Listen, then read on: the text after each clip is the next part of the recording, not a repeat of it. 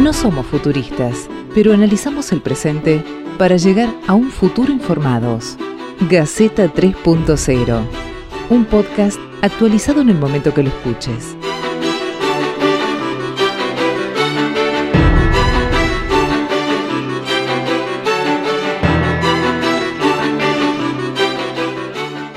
Bienvenidos el treceavo capítulo, episodio de Gaceta 3.0, este podcast que, hemos, eh, que estamos haciendo entre un grupo de amigos periodistas de todo el país, eh, sin tratar de hacer futurología, tratando de entender qué es lo que nos está pasando y tratando de eh, adivinar, porque nadie está en demasiadas condiciones de saber específicamente qué va a pasar hacia adelante, tratando de, imaginarnos escenarios posibles cuando alguien baje la bandera y diga hasta acá llegó la pandemia, no hay más crisis, sigan con su vida normal o lo que sea que se convierta a la nueva normalidad.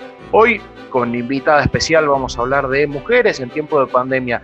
Yo tengo la, no la sensación porque es casi la certeza, hay, hay muchos grupos que se vieron verdaderamente muy afectados durante eh, esta crisis de la pandemia, el aislamiento y demás.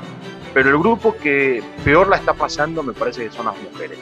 Eh, mujeres que tienen que convivir de golpe con, su acosador, mujeres que eh, tienen un impacto desproporcionado en, el trabajo o tienen sobrecarga de trabajo no remunerado, porque ahora hacen el doble de lo que hacían antes en esta casa, porque están todo el tiempo ahí adentro, hay, hay, aumento de la pobreza, de la precariedad laboral. Hay un informe de la CEPAL muy interesante que dice que eh, las mujeres están en la primera línea de respuesta a la crisis sanitaria y se encuentran expuestas a mayores riesgos de infección, ya que representan el 72,6% de las personas ocupadas en el sector de la salud en toda la región, en toda Latinoamérica.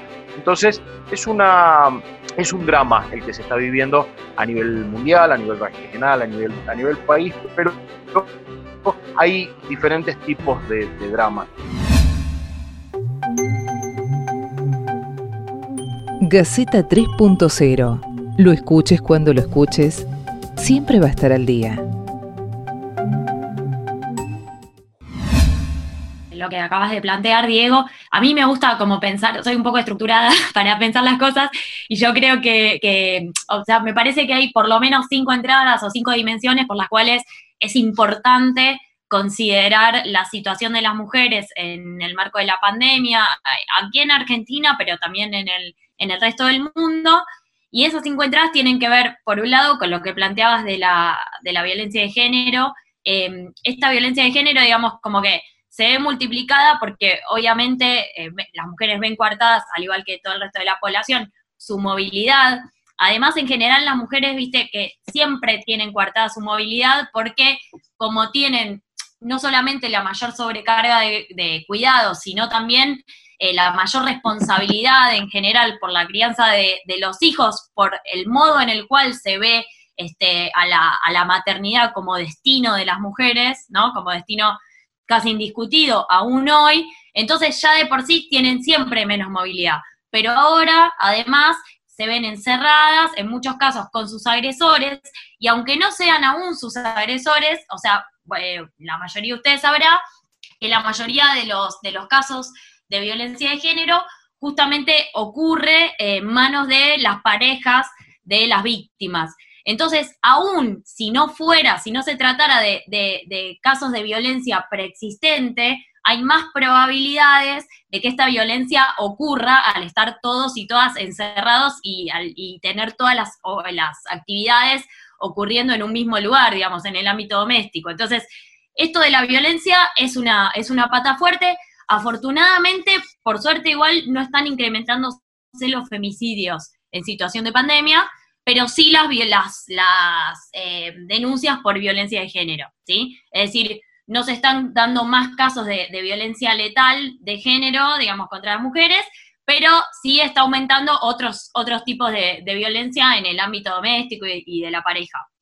Em, otra vía que, de la cual no se habla tanto, me parece que tiene que ver fuertemente con la salud sexual y reproductiva y sobre todo el acceso al aborto. Eh, si bien en la ciudad de Buenos Aires, ahora, eh, bueno, yo soy de la ciudad de Buenos Aires, no sé por qué, claro, ahora lo pienso que hay gente de toda la provincia, pero bueno, ahora en la ciudad de Buenos Aires salió un protocolo que, que, que facilita el acceso a la interrupción legal del embarazo, pero aún así, digamos, no sé si a ustedes les habrá pasado, les pasó, digamos, de tener algún malestar, no coronavirus, pero algún otro malestar y tener que ir al médico, ¿sí? ¿A ustedes les pasó? ¿Y cómo hiciste? A mí personalmente no me pasó y no sabría qué hacer, digamos, como que y yo me imagino, digamos, si ya de por sí el acceso a la interrupción del embarazo es difícil, digamos, en condiciones normales, imagínense como en un caso de pandemia donde además ir, a, un hospital, por ejemplo, o, ir a un profesional médico implica correr un riesgo, o imagínense un caso de un aborto que esté, por ejemplo, con misoprostol, que se complica digamos, ¿qué hace esa mujer, digamos, en un contexto donde no puede salir de la casa, al menos en el área metropolitana, gran parte de los hospitales este, eh, se encuentran o bien cerrados o tienen muchos recursos destinados a tratar casos de, coronavirus. Entonces, me parece que toda esta dimensión, digamos, de, la salud sexual y reproductiva y sobre todo el aborto, em, es importante tenerla en cuenta porque, porque las mujeres siguen, seguimos quedando embarazadas aún con o sin cuarentena. Entonces, eh, ahí hay un tema este, importante, me parece, a, tratar. Después hay otra dimensión que vos la mencionabas también, Diego, que tiene que ver con la sobrecarga de trabajo doméstico y de cuidados no remunerados. Esta sobrecarga ya existe, lo mismo, ¿no? En condiciones normales las mujeres hacen el 76% eh, de las tareas domésticas y de cuidados no remuneradas eh, de acuerdo a la encuesta de uso del tiempo que se hizo en 2013, pero que la verdad que da resultados tan similares a todo el resto del mundo que no da tampoco para, para pensar que eso cambie eh, radicalmente, ¿no? Em, entonces, ya en condiciones normales existía esa sobrecarga, ahora hay que sumarle a todo eso un promedio, o sea, ni siquiera un promedio, o sea, tomando la, la, la, la qué sé yo, la hipótesis más de mínima, se sumarían a todos los hogares cuatro horas más de trabajo doméstico y de cuidados no remunerados, que es la jornada escolar promedio. La, o sea, muchos chicos y niñas eh, asisten más horas todavía, asisten ocho horas quizás a la escuela, eh, pero de mínima son cuatro horas más.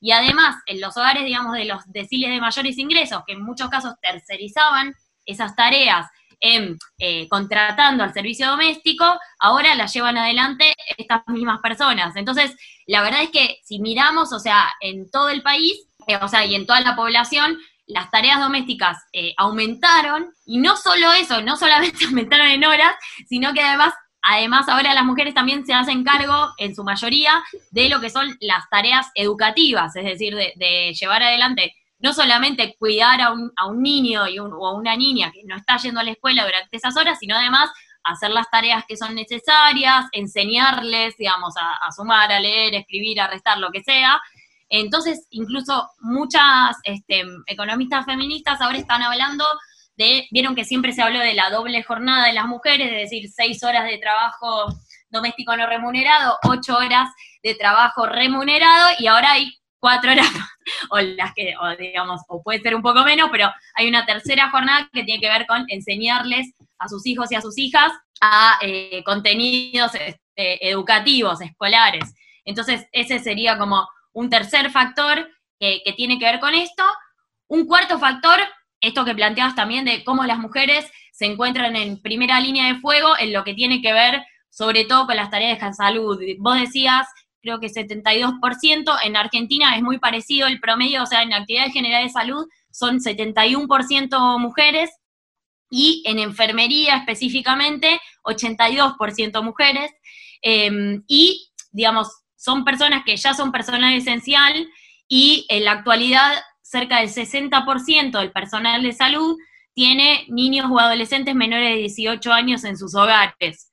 Ya esa gente no sabemos actualmente realmente cómo está haciendo para conciliar este, su trabajo eh, con, su trabajo remunerado con todo lo que son las tareas no remuneradas, digamos. realmente están haciendo malabares no, está viendo demasiadas respuestas más allá del bono de 5 mil pesos, que en algunos casos pasó por el Estado Nacional, en otros provincial. No sabemos bien qué, está haciendo, digamos, qué están haciendo los estados para facilitar, digamos, esa, esa situación.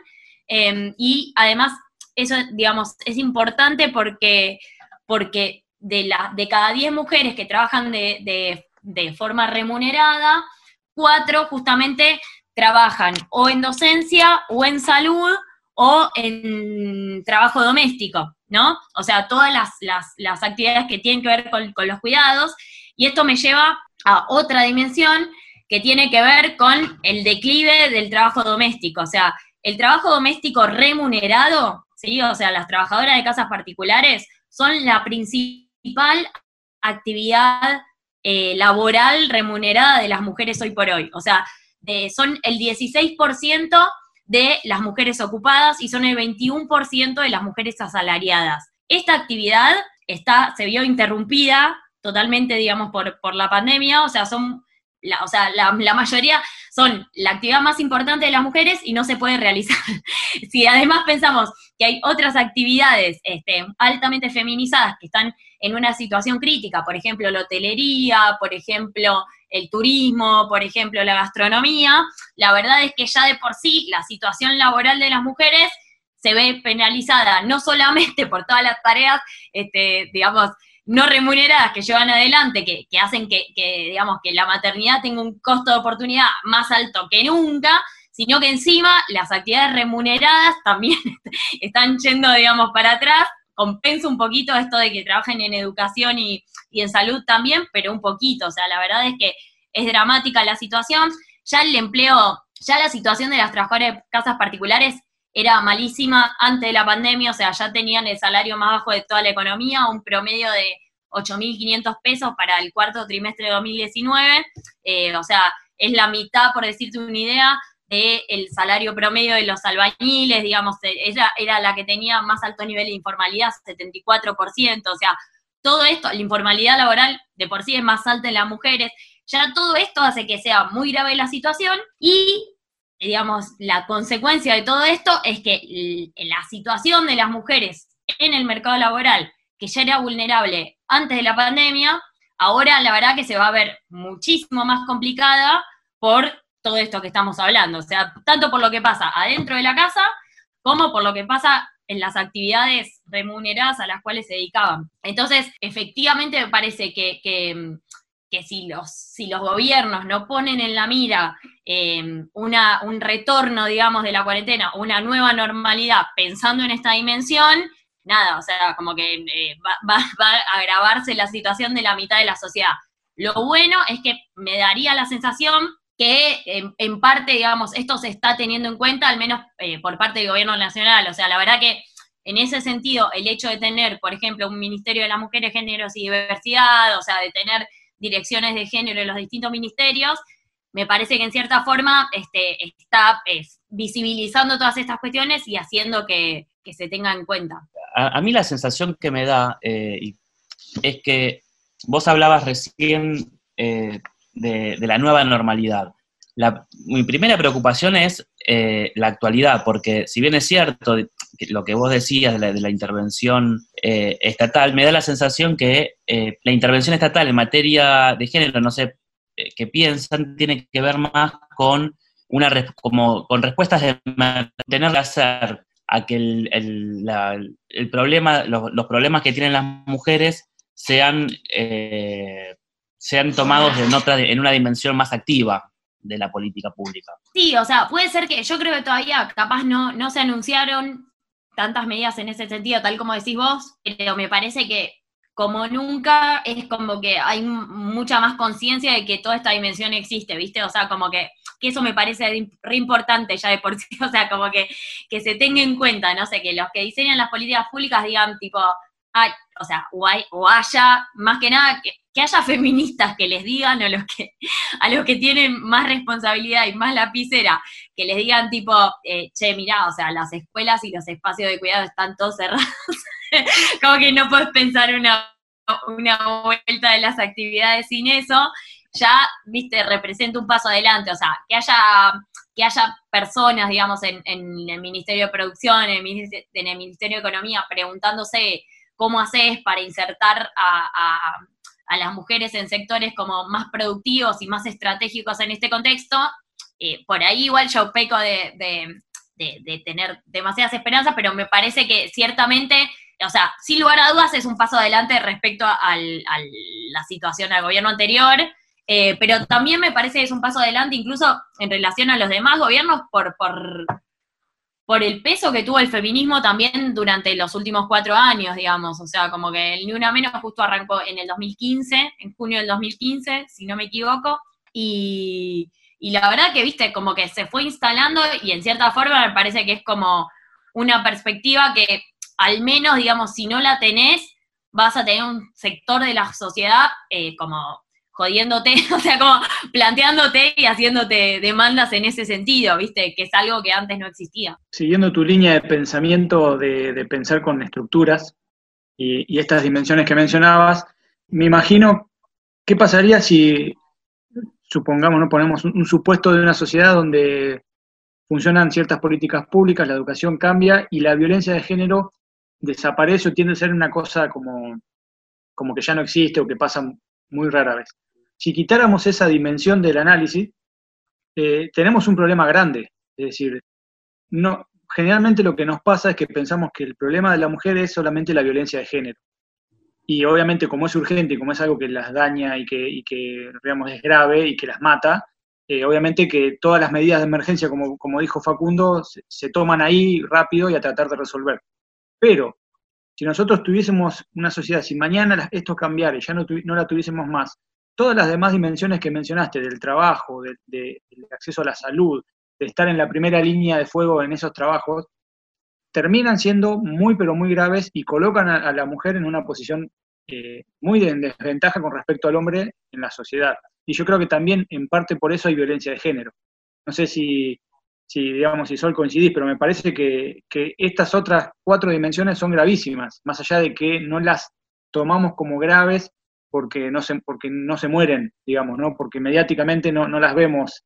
Y, el, y lo que mencionaste del Ni Una Menos me parece que, que tiene que ver con que se hizo muy visible esa parte de la problemática de la mujer, pero no las otras cuatro dimensiones. Sí, no, coincido 100% en que hay una relación, obviamente, o sea, como que hay una relación entre la violencia sexual, y, la violencia económica y todas las violencias porque, porque el patriarcado es un orden, o sea, es un conjunto de relaciones sociales. En ese conjunto de relaciones sociales, las mujeres tienen, las mujeres, las levianas, las travestis, las trans, ¿no? O sea, como las feminidades tienen lugares subordinados y eso es es transversal y es estructural también. O sea, es lo que hace que las mujeres sean mujeres y los varones sean varones desde un punto de vista binario y es lo que les asigna, digamos, como distintos valores en, los diversos planos porque, porque genera roles, disposiciones y a partir de eso, viste, todo, o sea, trayectoria, bueno, todo.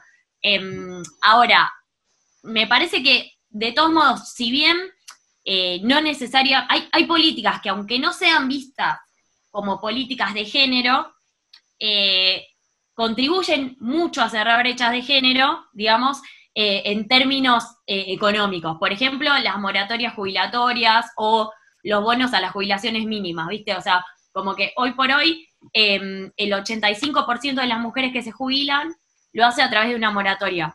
Eso es muy importante, digamos, porque de algún modo viene a reconocer todos estos trabajos, digamos, que eh, no remunerados que realizan, por ejemplo, las amas de casa, viene a compensar un poquitito como también los, mayores niveles de informalidad laboral de las mujeres respecto a los varones. Eh, y además, nada, o sea, dota a las, a las mujeres, digamos, adultas mayores de un ingreso, que eso, digamos, no me parece menor, eh, existe en Argentina nada más, em, y no, no, existe en otros países de América Latina una política así abierta, así de permeable, ¿no? Con todos los problemas que puede tener, porque hoy por hoy una de cada diez mujeres no tiene, o sea, solamente una de cada diez mujeres tiene 20 años de aportes, o sea, de mujeres en edad jubilatoria, tiene 20 años de aportes o más. Em, es decir, la situación es muy complicada, pero hay políticas que, aunque no digan género, violencia de género o lo que sea, o aborto o lo que sea, contribuyen, me parece, a, cerrar brecha de género y a aliviar un poco la situación de las mujeres. El IFE en ese sentido, la inclusión por el, de, las, de las trabajadoras de casas particulares en el IFE, también contribuye a aliviar, digamos, eh, trabajadoras domésticas, pero además, em, digamos, es un es una plata que, que, está dirigida sobre todo a la población informal, que es donde la brecha de ingresos entre varones y mujeres es más alta, ¿viste? O sea, la, más o menos la brecha actual es de 27%, y entre trabajadoras y trabajadores informales es del 38%. Entonces, por eso también el 55% de, o un poco más, casi 56% de quienes recibieron el IFE son mujeres. Entonces, esa es otra política que aunque no diga género o violencia o lo que sea, contribuye, si no a cerrar brecha de género, al menos como a aliviar la situación y, generar un ingreso no laboral, pero bueno, pero un ingreso al fin. Y así hay un montón, digamos, como que la mayoría de las medidas así que son eh, muy distributivas en términos de, ir hacia los deciles de menores ingresos, viste, la tarjeta alimentaria, la UH, los bonos UH, etcétera, que la mayoría de las perceptoras son mujeres, 95%, yo creo que contribuyen un poco, está bien, están hechas en el contexto de la emergencia, pero contribuyen a, que las mujeres puedan atravesar este momento. Eh, obviamente que igual eso, ¿no? O sea, sigue siendo como más un, un atajo, no, no va a resolver el problema estructural este, que, viven las mujeres, que además no, lo viven solamente acá. O sea, justo estaba leyendo una nota el otro día que decía que en, Estados Unidos como que hubo como una convocatoria para puestos gerenciales y se presentaron menos mujeres en toda la historia, viste, como que, o que en los últimos 20 años, una cuestión así, es decir, el repliegue, desgraciadamente, ¿no? La verdad ni me tendría que reír, pero el repliegue, digamos, de, de las mujeres al ámbito doméstico en esta situación es, mundial, o sea, no es solamente acá. Entonces, me parece que sí, igual sería clave, porque lo que pasa es eso, ¿no? Cuando hay un orden que es estructuralmente desigual, es como que, em, sí, digamos, hacer lo mismo de siempre contribuye a mantener la desigualdad. O sea, se necesitan cosas nuevas, ¿no? O sea, la, la igualdad de género hay que acelerarla, no hay que, o sea, si, así, a nivel normal se reproduce. Entonces, para que haya más igualdad, tenés que meter eh, fierros, digamos, tenés que como eso, ¿no? O sea, tener instrumentos de política pública que estén destinados a eso, ¿no? Qué sé yo, decir, bueno, mira, voy a hacer que, no sé, voy a becar, esto ponele, lo hicieron en la Universidad de Burlingame, me quedó, me, enteré creo que en febrero, una vez que fui y me lo contaron y, y me quedó acá, eh, en la Universidad de Burlingame a todas las mujeres que hacen carreras de ingeniería les pagan una beca completa toda la carrera. No una beca tipo de esas que es tipo como una ayudita chiquita, ¿viste? O sea, son becas que efectivamente les permiten vivir y dedicarse a estudiar, aún si tienen que cuidar gente, lo que sea. O sea, que no necesitan trabajar fuera del hogar e incluso pueden tipo pagar, este, no sé, un, jardín de infantes o lo que sea.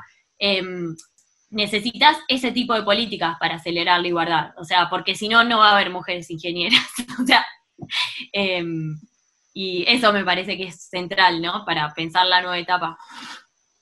Sol, cuando uno, uno te escucha y, va pensando un poco el, análisis que hay de, todo esto, se da cuenta que de a poco empieza eh, a haber respuestas. Quizá la pregunta es si en algún punto no hay que empezar a plantear prevenciones, no solo respuestas, porque si no, con las respuestas no alcanzan claramente. Si esa parte de acelerar que estás hablando es empezar a pensar eh, de otra forma la prevención sobre un montón de cosas, no solo sobre la violencia, sino sobre todos los estados de los que venimos hablando en este momento. Sí, no, estoy totalmente de acuerdo. O sea, de hecho me parece que lo más interesante que está desarrollando ahora el Ministerio de las Mujeres, Géneros y Diversidad en eso, en lo que tiene que ver con con, la, con las violencias extremas es justamente un sistema de alertas tempranas.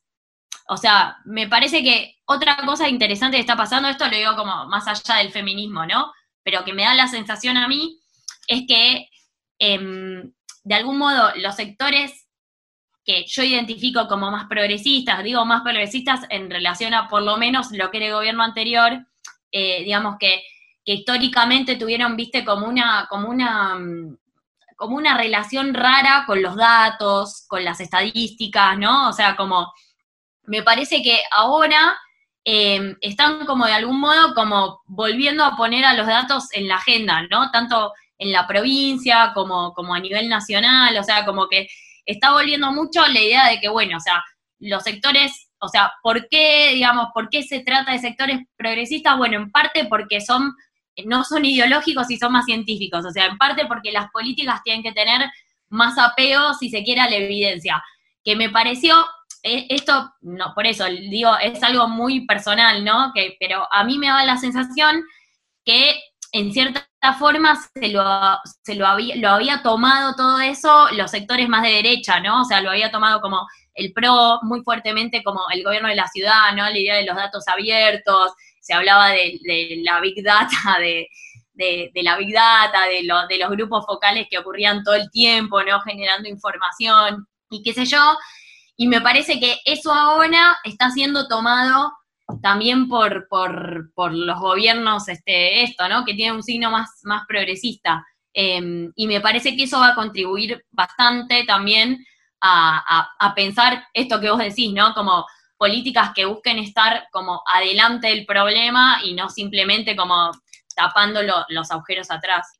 Yo quiero que, ver si podemos reflexionar un segundo saliendo de las políticas públicas y yendo un poco más a, toda la sociedad, ¿no? Y, en esto voy a, digo, voy a hablar desde, mi condición de hombre.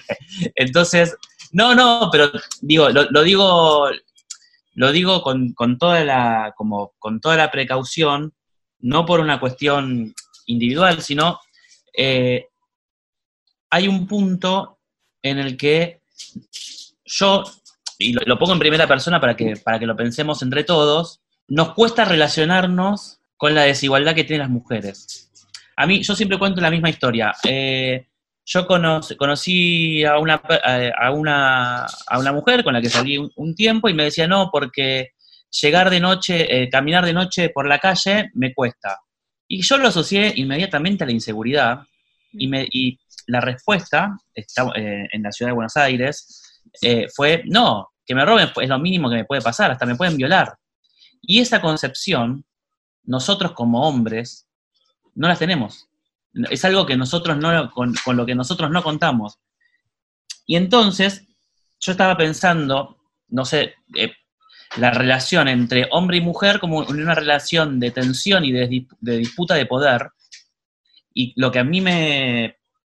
en el cual muchas veces al al hombre le cuesta llegar a un nivel de conciencia, yo diría, a un determinado nivel de conciencia en donde pueda reconocer a la mujer como un igual. Y, en ese contexto, a la mujer, desde el lado de la, desigualdad y, de, tanto tiempo de, castigo, eh, a veces literal y a veces eh, simbólico, etcétera, no reconoce, o sea, esa disputa entre cómo llegamos a pensar la igualdad entre hombre y mujer eh, a mí me, parece que, por lo menos en mí, es una, es una situación irresoluble. Esa tensión es la que a mí me cuesta, más allá de las políticas, de, políticas públicas que yo digo que, coincido y que me parece que son como muy importantes, hay una cuestión más del plano, de un plano más como de toda la sociedad que, que, a mí me, no le encuentro resolución a, esa tensión.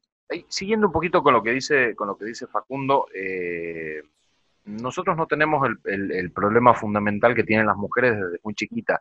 Eh, nosotros los hombres no padecemos el acoso callejero. Digo, podemos salir vestidos a la calle como se nos da la gana y nadie nos va a decir, papito, vení, que te toco, que te hago, que te, que bien que se te ve, que nadie, nadie nos va a decir que porque estamos vestidos de alguna forma ocurren las cosas que, les ocurran. Eh, cosas que dicen incluso algunos medios, que es gravísimo, ¿no? casi hasta un intento de justificación de, un femicidio por, su, eh, por el estilo de vida de la mujer, cuando eso es algo que no debería, no debería importarle absolutamente a nadie si cómo se viste, si le gustaba la fiesta o no, si iba caminando o, nada. Entonces creo que ahí es donde, donde nace un poco esta, esta desigualdad, el miedo que ya tienen muchas mujeres de salir a la calle porque hasta desde muy chiquititas este, padecen lo que es el acoso, callejero. Nosotros vamos caminando por la calle y escuchamos una bicicleta y seguimos caminando. La mujer probablemente va caminando por la calle y escucha una bicicleta y bueno, ya le dijeron algo, en algún momento la tocaron, ya se va contra la pared, ya camina insegura, eh, se, organizan para caminar en grupos, se están llamando por teléfono y mandándose mensajes a ver quién está, dónde está, tomar la placa del taxi, del remis que se tomaron.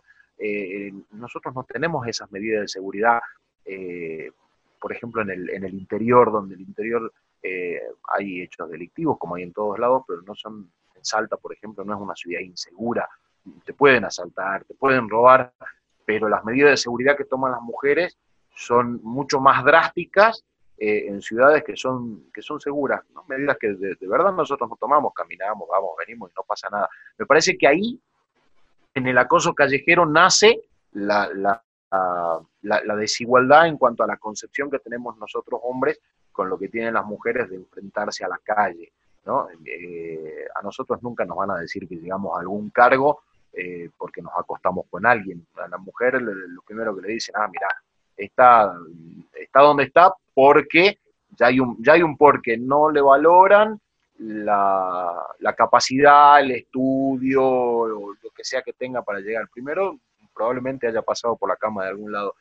Esas cosas me parece que son, eh, digo, no son nuevas, ¿no? Eh, quizás hay gente que las está empezando a descubrir porque ahora durante la pandemia se están empezando a hablar un poquitito más que antes. Antes ya se hablaban eh, aunque había cierta resistencia a hablarlo. Hoy ya, con el tiempo, mientras más se habla, se entiende un poquitito más, pero hacia adelante me parece que todavía queda un largo camino, entonces coincido, coincido un poco en que hoy estamos atajando los penales de un arco y cuando haya políticas públicas efectivas para implementar y no solamente ir detrás de la emergencia, que hay que ir porque sigue siendo urgente la violencia, hay que aplicar cosas que a la gente entienda de qué se están hablando y políticas públicas. Y una de las cosas que me parecen interesantes que se van a trabajar eh, son los presupuestos con perspectiva de género.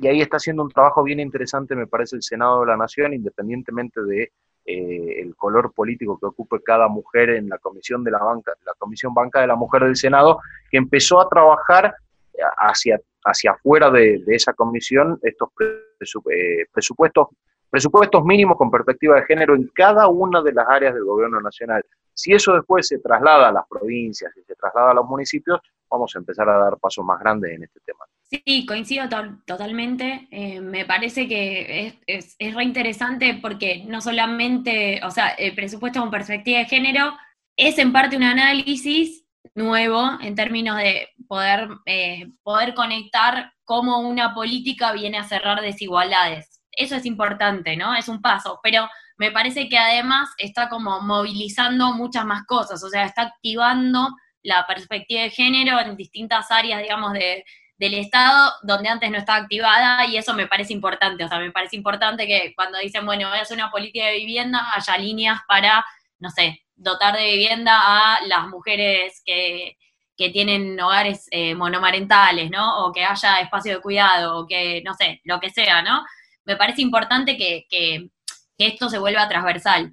Pero retomando un poco lo que, lo que planteaba Facundo, también me parece que es importante, o sea, que construir la igualdad y acelerarla no es solamente tarea del Estado, de los estados y solamente las políticas públicas, o sea, la, igualdad también hay que ejercerla, hay que, hay que, hay que construirla todos los días. Em, justamente él planteaba esto de, bueno, o sea, yo hasta que no hablé con una mujer eh, sobre la experiencia de, no sé, tipo transitar la calle a la noche, no sabía cómo era transitar la, calle a la noche para una mujer. Entonces, em, lo que yo pienso es, bueno, eh, evidentemente entonces lo, que tiene que, existir para que eh, todos tengamos en cuenta cómo son las experiencias de, de los otros, es primero que nada hablar. o sea, que es algo tan básico y que se conecta también con lo que planteabas vos, eh, Diego, me parece, sobre, sobre cómo la, violencia sexual sirvió durante tanto tiempo eh, y sigue sirviendo aún hoy para, para, desplazar a las mujeres del espacio público, porque desplazarlas del espacio público es sacarlas de la calle, pero es sacarles la palabra, pero es sacarlas de las listas, pero es sacarlas de los cargos públicos, es sacarlas de los lugares de toma de decisiones, es sacarlas de los cargos gerenciales, es sacarlas del mercado laboral. Eso es sacar a las mujeres de lo público y efectivamente hay una fuerte conexión, o sea, eh, no sé si la, si la leyeron, si no la leyeron, se las recontra recomiendo. Eh, Rita Segato escribió eh, un librito que además está es libre acceso, digamos, en internet, que se llama La guerra contra las mujeres, donde habla sobre los femicidios de Ciudad Juárez, y justamente ahí es donde más desarrolla algo que ya ya venía trabajando, que es que los crímenes, eh, los delitos sexuales, digamos, las violaciones, tienen más que nada un componente moralizador, o sea, no tienen nada que ver con lo que se llamaría desahogo o deseo, o digamos, sino que justamente tiene un carácter totalmente moralizador y controlador sobre esos cuerpos de las mujeres que que, no están donde deberían estar, ¿no? O sea, que, siempre es en la casa o con el marido o con el padre o bajo, bajo algún tipo de, control masculino. Entonces, me parece que, resumiendo, em, si bien las políticas públicas son claves, o al menos para mí, yo creo mucho en, el poder de la, política para transformar la realidad, em, también creo en la política en un sentido amplio, o sea, que rebalse el Estado, que rebalsa los partidos, y en ese sentido me parece que todos los grupos eh, deberían como esto, vivir, vivir la experiencia de ejercer la igualdad, dejando entrar a las mujeres a, los espacios de donde está la palabra, donde están las decisiones, donde está el pensamiento, donde está, digamos, eh, lo alto, lo complejo, porque vieron que, digamos, a partir de, cuando digo el patriarcado es un orden, o sea, también lo que queremos decir es, bueno, dentro de ese orden, a los varones siempre les tocó como lo racional, ¿no? La decisión, la firmeza, el valor, lo público, y a las mujeres siempre les toca lo privado, lo bajo, lo doméstico, lo chiquito, lo artesanal, ¿no? O sea, vieron que los varones hacen arte, las mujeres hacen artesanía, vieron, es todo así, digamos, como que siempre a las mujeres les toca lo bajo, lo, lo que vale menos, digamos. Entonces, para que eso no ocurra, no solamente necesitamos como un Estado que, tenga políticas públicas, sino que necesitamos sobre todo abrir todos los espacios y practicar esa igualdad todo lo que podemos. O sea, necesitamos que las mujeres sean nuestras interlocutoras en, la práctica, en la vida cotidiana. Bueno, yo ya soy una mujer, pero quiero decir, ustedes, digamos, los, varones necesitan eh, hacer de las mujeres interlocutoras válidas en todos los planos de la vida, porque eh, si no, no hay política pública que alcance, digamos, este, para, para, para cambiar este, nuestra forma de ver el mundo, ¿no? O sea, para hacer el cambio cultural que necesitamos. Entonces, por ejemplo, yo estoy re agradecida porque siempre que me invitan a, hablar de feminismo de cualquier lado, yo voy y me encanta, pero acá veo, son seis varones, estoy mirando la, la pantalla y son seis varones. Em, yo, chocha, o sea, ustedes me caen muy bien, o sea, y se, portaron muy bien conmigo, eh, fueron súper respetuosos todo el tiempo, pero em, estaría bueno que, no sé, me gustaría que haya algunas mujeres más, o sea, como, bueno, por ejemplo, este espacio, digo, desde lo más chiquito hasta lo más alto, o sea, porque si no, solamente vemos, ¿no? O sea, vemos eh, quién está en, no sé, en el Consejo Directivo de la U y a quien esté en la Corte Suprema, pero no miramos nuestros grupos de amigos, nuestro grupo de trabajo, o sea, bueno, todos, ¿no? Tenemos que, que. Yo soy el más viejo de este grupo, por lo tanto soy el que más vivió. Y yo tengo una característica, yo soy muy observador. Yo me acuerdo, yo tengo más de 60, así que imagínate, soy más viejo que todo. Y, y yo creo que en estos años, desde que yo tengo memoria. La mujer creció muchísimo, eh, eh, muchísimo. Me parece que más, creo que más de lo que vos pensás. Eh, y lo he visto, y lo he vivido, y lo veo todos los días. Yo soy médico en un hospital público. estoy en una maternidad, ponele. Doy un ejemplo chiquitito. Casi el 90% de los componentes son mujeres. Yo, soy el segundo jefe. Primera, jefa mujer, después me. En el hospital ha habido directores de hospital, hay centenares de mujeres, no solo enfermeras, ¿eh? ocupando todos los cargos. Está bien, la zona de salud es algo muy, muy especial para la mujer, ha crecido especialmente en el área de salud, especialmente. Pero yo he visto no todas las áreas, de lo que yo me acuerdo cuando tenía yo 20 años, ahora que tengo 60, que están ocupando lugares muy importantes. Yo en todos los lugares donde veo, me meto, leo, veo mujeres en lugares importantes. Tal vez no tanto como vos quisieras, tal vez. Pero yo veo que sí hay muchas mujeres. Hemos llegado a tener dos presidentas. Es decir, como que es cosa de decir, epa, hay países en el mundo que se dicen desarrollados y, jamás tuvieron una presidenta o una primera ministra. No, es decir, que acá eh, en Argentina creció mucho. Otra cosa que he visto en estos años, que siempre Argentina eh, trabajó con parches. Es decir, que como estamos hablando ahora, la mujer hay, mucho feminismo, bueno, saquemos alguna ley, algo para evitar el, femicidio, perdón, femicidio. ¿Por qué no tenemos una política de género a largo plazo? ¿Por qué no? De aquí, de aquí a, largo plazo quiero decir a 10 años y que todos los gobiernos que van pasando, sea cual sea el, signo político, lo sigan. Lo mismo pasaría con la educación, que me parece que la, que la madre del borrego de todo esto está en la educación. Es decir, ¿cómo aprendemos a respetar a una mujer? ¿Cómo aprendemos? Lo aprendemos de los, primero con nuestros padres, pero más que todo en la escuela. ¿eh? Si, en la escuela nos enseña a decir, bueno, la mujer tiene tanta importancia y nos vamos metiendo en la cabeza eso, cuando tengamos 10, 15, 20 años, las vamos a cuidar a la mujer, las vamos a respetar a las mujeres ¿eh? y vamos a tratar de que crezcan. Así que eh, yo creo que acá lo que nos falta es educación y nos falta también algo que lo dije muchas veces, no acá, que nos falta un proyecto de país. Eh, lamentablemente Argentina no tiene un proyecto de país, nunca lo tuvo por lo menos eh, desde que yo tengo memoria nunca lo tuvo. Entonces, dentro de ese proyecto de país, decimos, bueno, la mujer tiene que ocupar este lugar en este proyecto. Debe ocupar un cargo, un lugar muy importante, igual que el hombre, digamos. Nosotros queremos poner a la mujer a la altura, porque yo creo que el feminismo se me ocurre, no, me equivoco, es que la mujer esté a la misma altura del hombre, que tenga los mismos derechos. Creo que es así. Este, obviamente la mujer tiene alguna cosas distintas, anatómicamente, bueno, es la que puede dar, eh, yo soy el médico obstetra, está claro, este, eh, es la que puede procrear, bueno, sí, esa es la, llamémosle la ventaja o la posibilidad que tiene la mujer y no tiene el hombre. Pero me parece que, me parece que, por lo menos que yo lo que estoy viendo, la mujer en estos años creció mucho más de lo que aparentemente se está diciendo acá. ¿Le falta mucho? Sí, falta. No digo que sí, no digo que estamos, no estamos a la par pero sí estoy seguro que la mujer, en base a la lucha, a pelearla y qué sé yo, consiguió muchísimas más cosas que aparentemente este, son las que estoy escuchando. Obviamente, la violencia de género es nefasta, nefasta, eh, es terrible. Yo atiendo mujeres violadas en el hospital, es terrible. Así que, ah, eh, pero, pero digo, dejando estas cosas terribles, veo que la mujer está, mm, no sé, ha crecido mucho más por ahora mucho más que el hombre. El hombre siempre estuvo en un estatus, en un estatus. Y creo que la mujer ha crecido mucho más.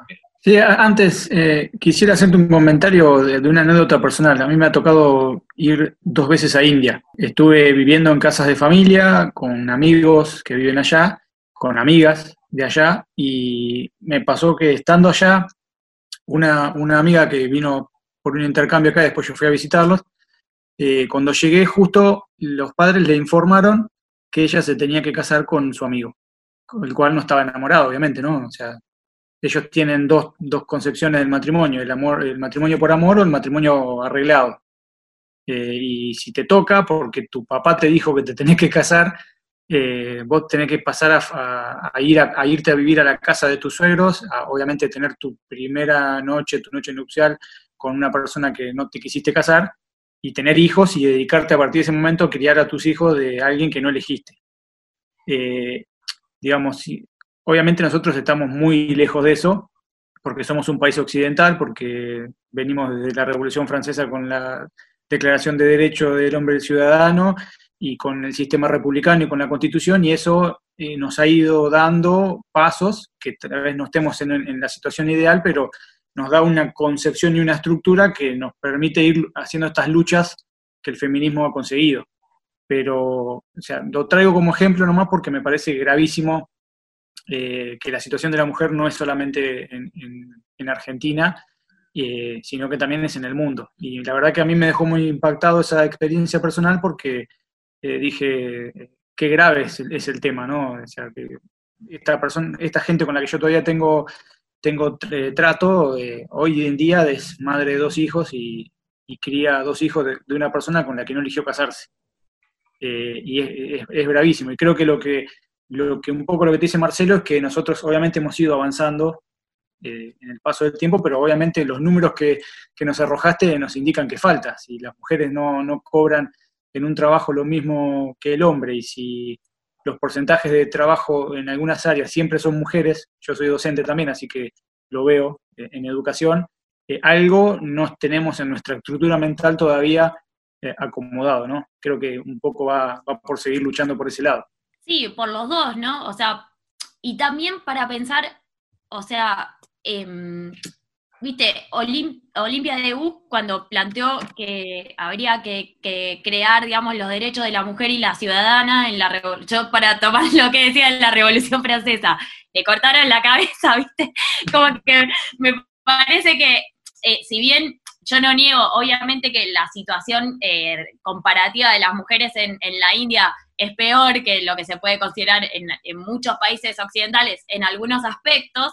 Em, tampoco es que los países occidentales ni, ni, estos mitos que, que, nada, o sea, que, que son recentrales, obviamente, para todos y todas nosotros, son como, eh, nos llevan necesariamente al mejor de los, de los mundos, ¿no? Ni, ni dejan de ser misóginos, ni dejan de, generar este, desigualdad.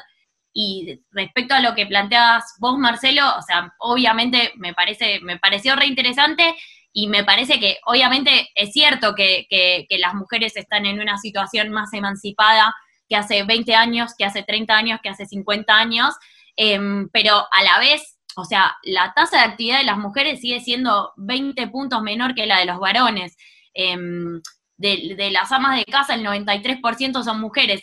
Y eso me parece que, digamos, eh, mientras sabemos que hay herramientas para cambiarlo, por ejemplo, poniendo licencias por paternidad este, más largas, por ejemplo, ¿no? Eh, o por ejemplo, no sé, creando licencias por más paternidad que se puedan dividir. Por ejemplo, creando más espacios de cuidado o financiando este, los espacios de cuidado o descontándoles eh, cargas por cuidado, por ejemplo, no sé, a las monotributistas, a las mujeres que pagan ganancias y te vas como más arriba en la pirámide de ingresos. O sea, como que hay tantas formas realmente, o sea, hacer jardines infantes, ¿viste? O sea, como algo tan básico como eso. En la ciudad de Buenos Aires, eh, o sea, más de la mitad de la, de la, de la matrícula inicial este, mm, es privada porque no hay oferta pública para cubrir todo lo que hace falta y ni hablar en, en, nivel, digamos, en maternal, ¿viste? En jardines materno-paternales. Em, como que cuando uno ve que con esas herramientas tan intuitivas, ¿viste? O sea, como que, solamente haría falta ponerlas entre las prioridades, se podría generar más igualdad eh, y no se hace, eh, la verdad es que la sensación es como, bueno, entonces tomemos este último envión y hagámoslo. O sea, nadie niega los progresos este, anteriores, pero, pero me parece que, digamos, eh, siendo como herramientas tan, tan evidentes y, tan obvias, me parece que justamente es, la oportunidad para hacerlo, porque si no, además, este, de la pandemia vamos a salir con una situación de mayor desigualdad. Eso también, digamos, como que es un punto de inflexión Em, donde me parece que si no ponemos estas prioridades, eh, nada, o sea, como que la, situación eh, va a empeorar. Ahora, Sol, en, esta búsqueda y conquista de derechos, porque hay una búsqueda y una conquista de, igualdad de algunos derechos por lo menos. ¿Quién fue el peor enemigo de todo este tiempo y de toda esta lucha? ¿Fue el hombre por no ceder derechos o fue una tanda, si se quiere, un grupo de mujeres que no se puede adaptar a esta situación o no quería buscarlos? ¿Dónde se encuentra esa contra principal que has notado, por lo menos a lo, largo de esta búsqueda de, derechos y de esta conquista de derechos, insisto, que, gracias a Dios con el tiempo se fue, se fue avanzando. No, o sea, nunca puede ser culpa de las mujeres eh, no tener derechos. O sea, cuando decimos que el patriarcado es un orden, también lo que decimos es que eso, o sea, es estructural, es estructural, o sea, constituye identidades, no forma. O sea, por ejemplo, no sé, cuando decíamos eso de las mujeres son las únicas que pueden tener hijos. Bueno, hoy por hoy hay muchos varones que pueden tener hijos también, o sea, varones trans, ¿no? O sea, como que ya, pero no lo digo como una crítica, lo digo porque lo tenemos tan estructurado, eh, o sea, tenemos tan estructurado como el binarismo, el orden como heterosis y, patriarcal, que efectivamente tipo, nos constituye como, como individuos y, y, conforma como nuestra, nuestra mirada sobre el mundo. Y tampoco en ese mismo sentido, o sea, así como obviamente las, las mujeres no son las responsables de su propia opresión, los varones en sí, o sea, individualmente tampoco lo son. Es un orden, o sea, es un orden cuyos resultados son para mí, terriblemente desfavorables, digamos, para, para las mujeres. O sea, es un orden que distribuye sus privilegios de manera eh, marcadamente desigual, pero no solamente teniendo en cuenta el género, o sea, también teniendo en cuenta las clases sociales, la condición, digamos, esto que, decíamos, ¿no? No es lo mismo, este, nada, ser población rural que vivir en una ciudad, o sea, como, eh, digamos, es transversal, pero en ese orden, digamos, el género cumple un rol fundamental, ¿no? Em, pero me parece que justamente de cara a eso, nuestras, los cambios, digamos, tienen que ser también estructurales. O sea, la salida tiene que ser feminista en términos estructurales, en términos de orden. O sea, no solamente, o si querés, las prácticas individuales, en todo caso, deberían eh, cambiarse con miras a cambiar ese orden, ¿no? O sea, con miras a, no seguir reproduciendo este, una desigualdad que, como te digo, o sea, es estructural, no es culpa ni de las mujeres ni de los varones como individuos, ¿sí? O sea, es algo que, nos constituye, o sea, como, como sociedad. Me parece que este espacio ha dado lugar a un montón de temas. Celebro mucho que hoy hablemos de, un tema que me parece que se está empezando a instalar, pero mucha gente quiere hacer como que no existe.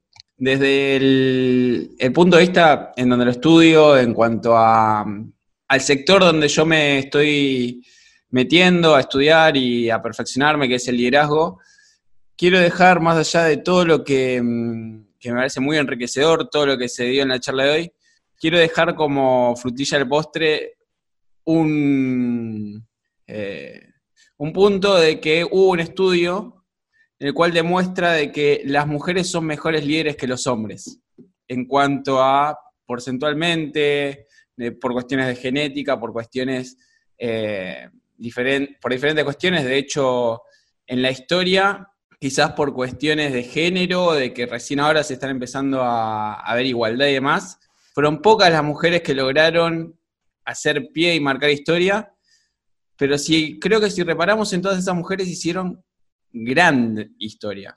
Realmente dejaron una huella muy grande.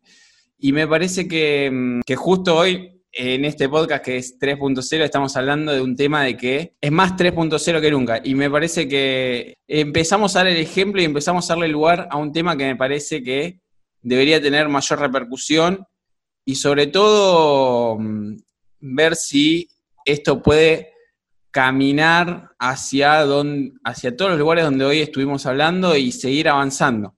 Eh, me parece que podemos llegar a sacar una gran enseñanza de todo esto y sobre todo un gran avance puede haber, en, sobre todo nosotros como sociedad y como, eh, como humanidad sobre todo. Sí, coincido un montón. Yo creo que, como para terminar, hay, hay una cosita que me quedó dando vueltas. sí, hay seis hombres en este, en este podcast. A veces hay más, a veces hay menos. Y somos todos hombres los que hacemos este podcast, pero por otras cuestiones que no vienen al caso. Pero lo interesante de esto es que eh, nos llevamos todos un aprendizaje.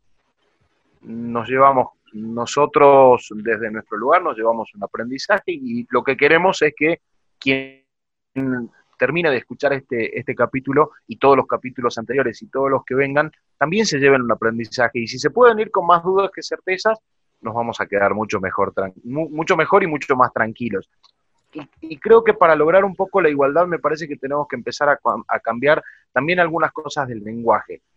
Porque no nos alcanza a decir que no, yo en mi casa ayudo. No, no hay que ayudar, hay que repartir las tareas.